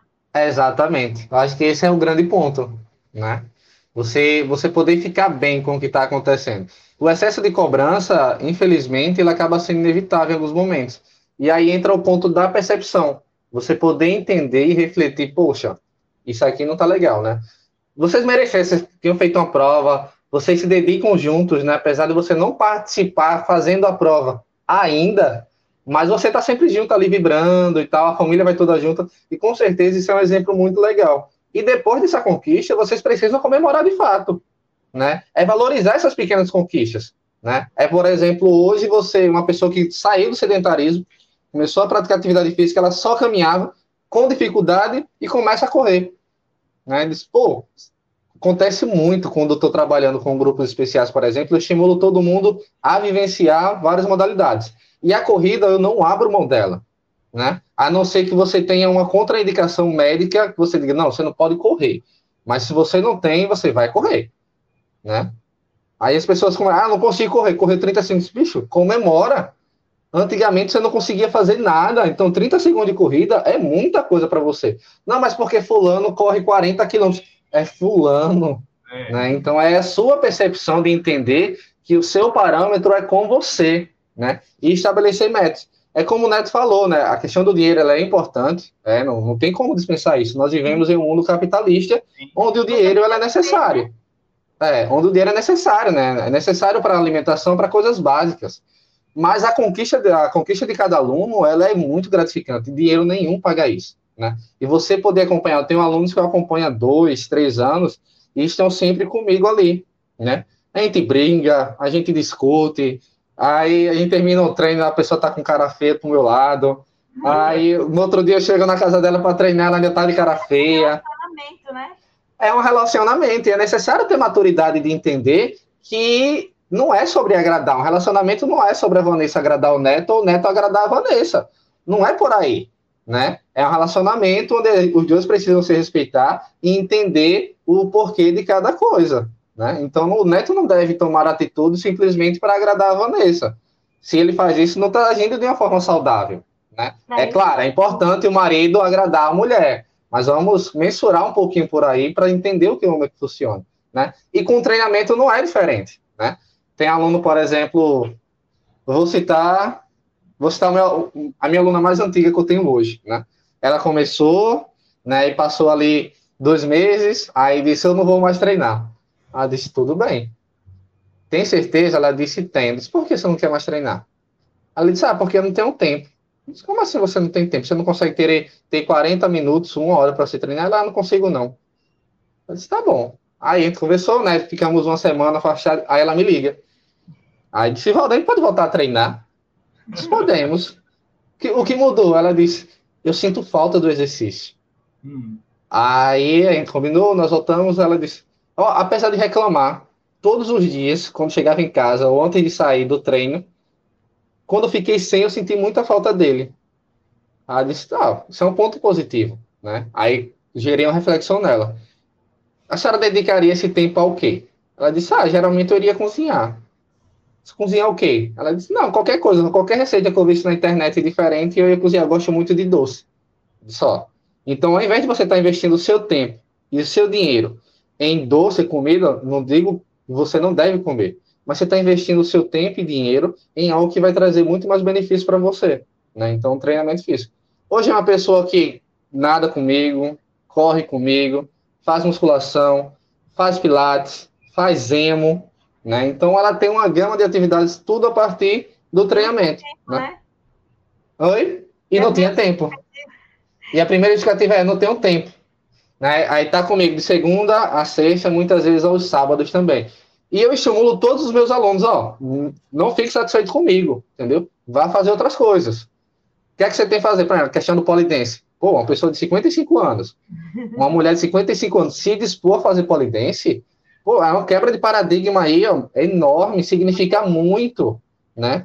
É muito importante isso. Você se dispor a fazer é uma tarefa muito legal. É a questão para as mulheres de empoderamento. Dela, ela via. É, ela dizia, não. Mas nunca ah, tinha não, coragem. Ela disse, ó, oh, sempre tive vontade de fazer duas coisas. Isso que ela. Dança do ventre e polidense. Como assim? Ela, é, eu sempre achei muito bonita essa, essas duas atividades. Eu disse, por que você nunca fez? Ela disse, ah, é porque eu acho que eu não consigo. Hum. Ela disse, não, você consegue. Né? Aí hoje ela fala, aí já é uma outra aluna que está comigo também há, há quase dois anos. Então, essas conquistas dos meus alunos, elas são as minhas conquistas. Eu acho que quando nós somos professores, nós somos técnicos, treinadores, é, muito, muito mais do que o meu resultado é o resultado do meu aluno. Ele traz uma gratificação para mim. Poxa, agora eu tenho sucesso. É como o técnico da seleção brasileira, né? Digamos assim, o Tite. Se o Tite ganha a Copa do Mundo, ele seria o melhor da, da história. É né? E, o, e, ele, e o Tite não entra em campo. Veja como é importante. Né? O Tite ele não entra em campo. Ele tem que fazer com que os jogadores de futebol é, desenvolvam a ideia dele. Né? Então, com o treinamento personalizado, principalmente para grupos especiais, isso fica muito claro. Né? Então, é importante que essas pessoas que fazem parte desses grupos possam entender que elas também são capazes de ter uma boa qualidade de vida, elas são capazes de fazer um triatlo, elas são capazes de fazer uma maratona aquática, elas são capazes de fazer qualquer coisa. Claro, é necessário se preparar para isso. Né? Então, o tudo está relacionado à preparação, à individualidade biológica, e aí existem vários princípios de treinamento, né, do treinamento físico. A individualidade biológica é a principal delas. Nós corremos, eu e o Neto, vamos supor que nós temos um perfil semelhante. Com certeza, o nosso treinador, ele não vai prescrever a mesma planilha para mim, que será utilizada pelo Neto. Porque nós somos pessoas diferentes, né? Nós temos profissões diferentes, nós temos uma rotina diária diferente, né? E isso faz com que o treino também seja diferente. Eu não posso copiar a planilha do Neto. Na verdade, eu até posso, mas não devo. Né? Pode ser que a planilha do Neto ali tenha um volume mais alto do que eu preciso fazer. Né? Ou pode ser que a planilha do Neto não satisfaça é, um, a intensidade do treinamento que eu preciso desenvolver para o meu objetivo. Né? Então, respeitar essa questão ela é muito importante para que as pessoas tenham uma percepção de, desse progresso. Né? E falando, voltando a falar na natação, né? A tem as turmas coletivas. Lidar com turma coletiva é um desafio, porque geralmente nós temos é, lá na escola nós organizamos dois adultos por raia, né, para ficar organizado e confortável para todo mundo. Vamos supor que eu tenho uma turma cheia de 10 adultos, né, contando que nós temos cinco raias, 10 adultos com perfis completamente diferentes, com objetivos muito diferentes. E aí, como é que você faz, né? É necessário ter aquela questão da sensibilidade entender que a Vanessa está em um estágio diferente do Neto, que está em um estágio diferente do Ivaldo, que está em um estágio diferente da Laura, que está em um estágio diferente do João. Isso não quer dizer que eles não podem fazer o mesmo exercício, Sim. né? Eles até podem fazer e devem fazer. Eu até faço isso muito. Mas o que muda é o que eu vou cobrar de cada um deles, né? Aí, e fazer com que eles entendam também que o parâmetro dele não é o outro, é ele mesmo. E aí tem um teste que eu costumo fazer, que é, são 12 minutos de nado contínuo. E aí tem a tabela de referência, né? Que leva em consideração tanto a idade, quanto a idade, quanto o sexo biológico. E aí, a cada perfil tem um parâmetro diferente para avaliar como bom, regular, ruim, muito bom, excelente. Então, quando termina, vamos supor, o Neto fez 750 metros em 12 minutos. A Vanessa fez 600 metros. O Neto foi considerado como bom. A Vanessa pode ser considerada como muito bom. Aí, pô, por que isso? O que é que mudou? O perfil. Né? Uhum. O Neto é um homem de 35 anos, vamos supor. A Vanessa é uma mulher de 45. Então, a questão da idade ele é um fator que pode ser determinante né, para acompanhar esse processo. Nas provas de natação, na, na última prova, inclusive, nós tivemos um. Os extremos ficaram bem legais, porque nós tínhamos um. Nós tínhamos um senhor de 89 anos praticando a natação e nós tínhamos uma criança de 8 anos praticando a natação. E eles chegaram bem pertinho, com diferença de mais ou menos 25 segundos. Eita! Diga aí, são praticamente 80 anos de diferença, né? Verdade. Com pessoas completamente diferentes. Um que está começando a vida, né? E o outro que tem uma longa história ali. Acompanhou as guerras mundiais, pandemia, um, a questão tecnológica que foi mudada, enfim, tem uma longa história e o outro que não sabe nem contar a própria história ainda, talvez. Você perguntar para ele quem você é, ele vai ficar pensando os três minutos e não vai conseguir responder nem falar o nome dele. Porque não vai conseguir imaginar o que a pergunta quer espera dele, né? Então, com a prática esportiva, isso é muito claro. Então, os dois são capazes de fazer. Claro, o de 89 anos se prepara de uma forma diferente do de 8 anos. Então, é importante que a gente tenha essa percepção e respeite essas limitações. Com os grupos especiais, isso fica muito claro, principalmente quando a gente fala sobre cardiopatas, sobre hipertensos, diabéticos, obesos, né? Esse público, ele tem, ele, eles apresentam limitações diferentes, que as propostas de treinamento físico, as diretrizes também mudam, né? Então, o básico, ele precisa funcionar para que a gente possa estipular um objetivo além disso. E com a prática esportiva, sempre estipulo esses objetivos, ó, treinar natação, treinar musculação cinco dias por semana não é interessante não, viu? Bora colocar um outro objetivo pessoal aí. Né? Vamos fazer uma corrida de rua, 5 quilômetros caminhando. É o primeiro objetivo. Né? Não, vamos fazer uma prova de natação. Né? Eu tenho, esse caso da, da mulher que falei que disse que não tinha tempo, no final do ano eu estou me organizando com ela para fazer o triatlo. Né? Ou seja, é uma pessoa que sabe nadar, pedala, corre, comprou uma bike. Aí às vezes eu brigo com ela porque ela não usa durante a semana. Por enquanto ela está usando a bike como lazer. Uhum. Ela disse, Valdo, eu não sei andar de bicicleta, eu nunca andei de bicicleta. Disse, Como assim? Ela, eu aprendi a andar de bicicleta quando era criança, mas quando eu comecei a minha adolescência eu já parei. Está certo. Aí começou com a rodinha.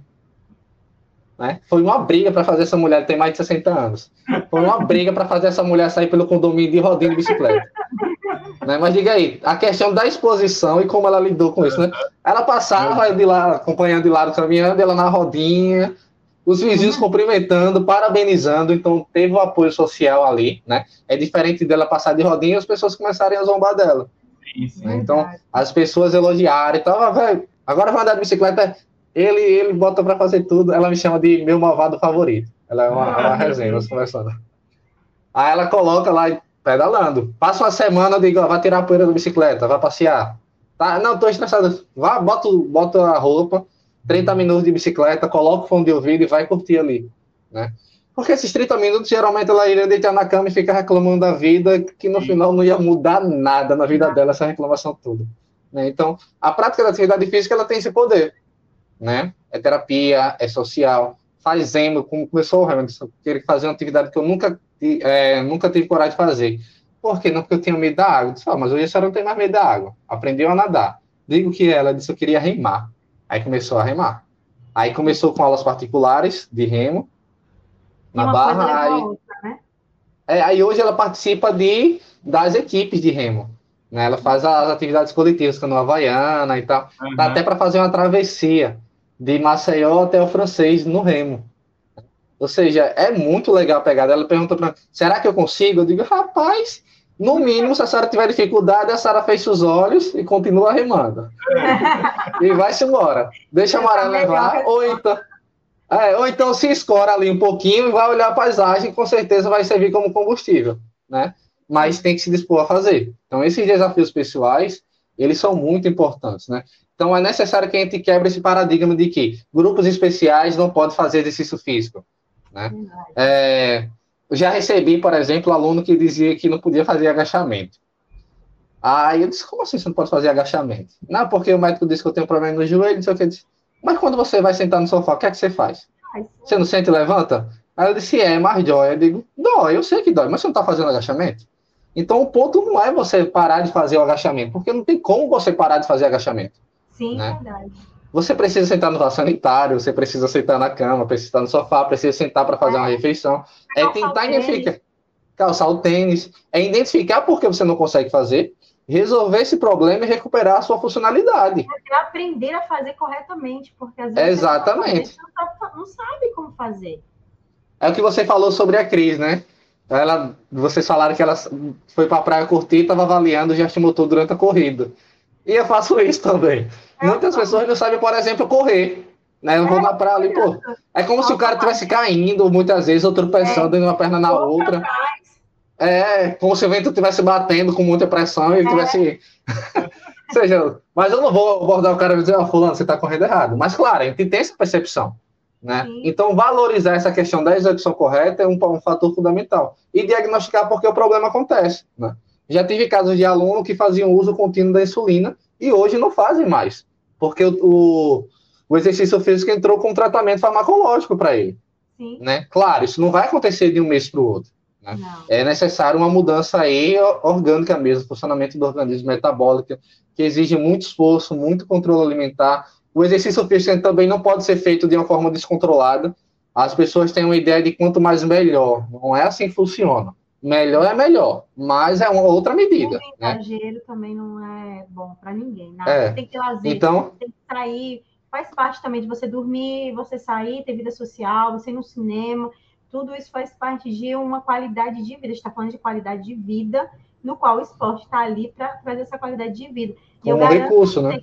Quem começou com o Ivaldo, não, as, muitas vezes essas pessoas que têm história com ele estão há muito tempo, elas começaram com o objetivo de perder peso, mas hoje elas perderam peso, até conseguiram nadar, não pararam de estar com ele porque criaram um relacionamento, criaram outros motivos para continuar com ele do lado. Tenho certeza Isso. que aquela pessoa que ele chama para o café, e aí a gente vai entender que a gente já se torna um pouquinho além do profissional de educação física, se torna humano, né? Ele está ali muitas vezes que ele quer ter um alguém para conversar. Eu tenho certeza que tem alunas suas, senhoras principalmente, pessoas com mais idade, a gente vê muito isso. Eu, eu, eu sou uma pessoa que eu não posso sentar do lado de uma pessoa idade que ela começa a conversar. E aí você começa a ser ouvinte dela, você começa a ser aquela pessoa que está ali para partilhar da vida, você faz parte da vida dela. E às vezes essa semaninha ela sentiu falta, não foi só da atividade física. Ela da pessoa em si. parceiro dela, do, do, do professor, do amigo que estava ali ouvindo, sabe? Que realmente entendia, compreendia ela. Então, assim, é. essa, essa, esse relacionamento, eu sempre falo que o professor é muito importante, sim, gente. A gente não entende como isso ajuda as pessoas, principalmente os grupos especiais, principalmente esse grupo de criança, de idoso, a gente fala muito. Porque, e também a pessoa que está com sobrepeso, pós-bariátrico, que, gente, muitas vezes chegou no sobrepeso por N problemas que estão incutidos atrás, que nem o Ivaldo falou. O cara que não entrou e enfiou a cara na água ali, porque ele já estava com o processo. Às vezes, quando eu vou nadar, o Ivaldo fala, ah, eu vou nadar no mar. Muitas vezes eu estou lá na piscina, estou correndo, eu uso muito atividade física para isso é a minha válvula de escape. Às vezes eu não quero nem conversar muito. Eu só vou me tornar gente depois que eu correr os 5 quilômetros. Eu falo muito isso, gente, eu só, eu só vou me tornar gente depois que eu correr. Porque eu fizer a minha atividade física aqui, eu me torno gente. Mas a gente tem tantos assuntos, igual a gente queria falar tanta coisa aqui, mas sabe que seu tempo também tem as suas aulas, tem a sua correria. Eu queria que você sentisse agora nesse momento aí, livre para falar o que você quiser, se sabe o que você quiser acrescentar aí no nosso podcast, porque já está chegando no nosso finalzinho aqui, encerrar. Mas eu queria muito que você usasse esse tempo para você falar o que você gostaria de acrescentar, falando para a gente alguma coisa, deixar essa sua mensagem aí. Pode ficar à vontade o tempo que você quiser. Então, gostaria de aproveitar o momento, então, para agradecer pelo convite, né? É, eu acho que esse momento é muito importante, porque a gente traz informações de uma forma bem leve, descontraída, né, uma forma de conversa mesmo, para que outras pessoas possam acompanhar e, com certeza, utilizarem como exemplo para mudança no seu estilo de vida. Né? É necessário a gente entender o que é preciso ser feito, e o treinamento físico, ele entra como essa necessidade. E quando eu falo treinamento físico, eu não, preciso, não posso falar em algo amarrado, é fazer aquilo que te faz bem. Aí você pode falar para mim, ah, mas eu já fiz várias coisas e não gosto de nada. Será que de fato você não gosta de nada? Ou tem um outro motivo aí que te faz acreditar que você não nasceu para aquilo? Então, acredite no seu potencial, né? Acredite que que você consegue fazer. Se você colocar como objetivo que você vai fazer, é, vai aprender a nadar, não fique desmotivado, é necessário. É, acontece essa oscilação, ela é natural. As dificuldades, elas estão aí para a gente poder superar. E pode ter certeza que quando nós superamos essas dificuldades, nós saímos mais fortes dessa situação. Né? Então, para as pessoas que fazem parte dos grupos especiais, né, quero deixar claro que vocês também podem fazer tudo. Né? Vocês devem fazer tudo. Acreditem que vocês também são capazes de fazer. Não se entreguem, não fiquem o dia inteiro sentado no sofá. Isso não vai te trazer muita coisa. Acredite que você pode mudar, coloque metas, estabeleça bem objetivos que podem ser palpáveis, né? Utilize a sua avaliação subjetiva como você estava há dois anos atrás e como é que você quer estar daqui a dois anos, né? Se você continuar fazendo a mesma coisa, seu resultado não vai ser diferente. É necessário que você entenda que a mudança ela precisa acontecer para que você possa atingir os seus objetivos. Para os pais, coloquem as crianças na natação. Vocês só têm a ganhar com isso, tá? Eu vou até citar um caso aqui. Teve uma, uma criança que eu pedi autorização aos pais para ensinar essa criança a arengar, porque era uma criança muito tímida, muito quieta. Ela chegava, sentava na borda. Se eu não pedisse para ela entrar na piscina, ela não entrava, não falava com ninguém, a não ser comigo. Ou seja, a questão do comportamento da timidez, ela também faz parte do processo comportamental. E aí comecei a ensinar ela a arengar, fulano, vai ali, joga água no ciclano, né? Fulano, quando, você, quando fulano subir na piscina, a gente subir na, na borda, nós vamos bater palmo para ele, ele vai ficar sem entender, a gente vai rir disso, né? São coisas pequenas que as crianças precisam fazer, né? É moldar o comportamento para que elas possam se tornar bons cidadãos, né? A finalidade da natação, ela, é, ela tem diversas, né? É uma questão de segurança, é uma prática de lazer, pode ser um comportamento, uma atividade terapêutica, uma prática desportiva rendimento, não interessa, mas pratique. Você vai precisar dela em algum momento, é necessário que você esteja preparado. Para as pessoas que, têm, que fazem parte de grupos especiais, o recado é: utilizem o exercício como recurso, tá? Vocês só têm a ganhar com isso, tá? O exercício físico ele também é remédio na doença. Ele pode ser uma ferramenta interessante para melhorar seus indicadores de saúde, para melhorar sua qualidade de vida. Então procurem um profissional para que possam acompanhar, orientar você nesse aspecto inicial e façam parte de grupos sociais, eu chamo de tribos, né? Se insira em uma tribo, né? Uma tribo de corrida, você não corre, mas olhar faz parte, fica caminhando, né? Vai para uma aula coletiva de natação, você tem muito a ganhar com isso na interação com as outras pessoas.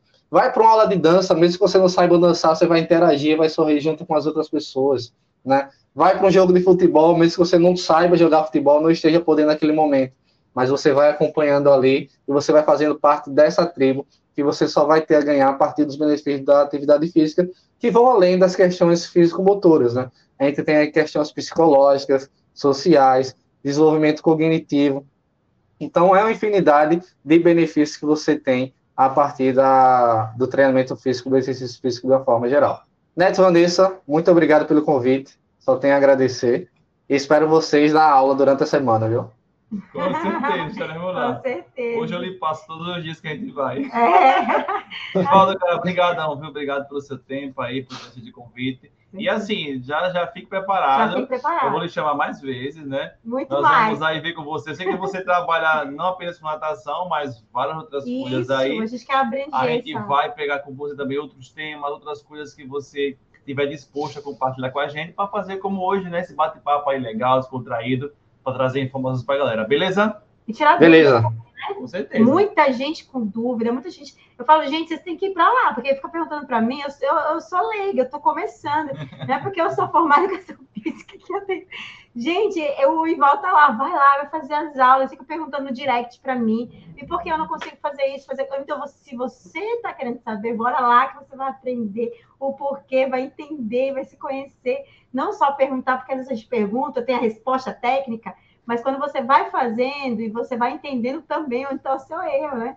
Hoje eu faço muito isso, eu entendo onde está meu erro, não só porque ele falou, mas principalmente pelas observações que ele faz, os educativos, aí depois eu falo, poxa, agora eu estou entendendo onde eu estava errando, onde que estava precisando ser melhorado. Mas muito obrigada pelo seu tempo, obrigada por você estar aqui conosco.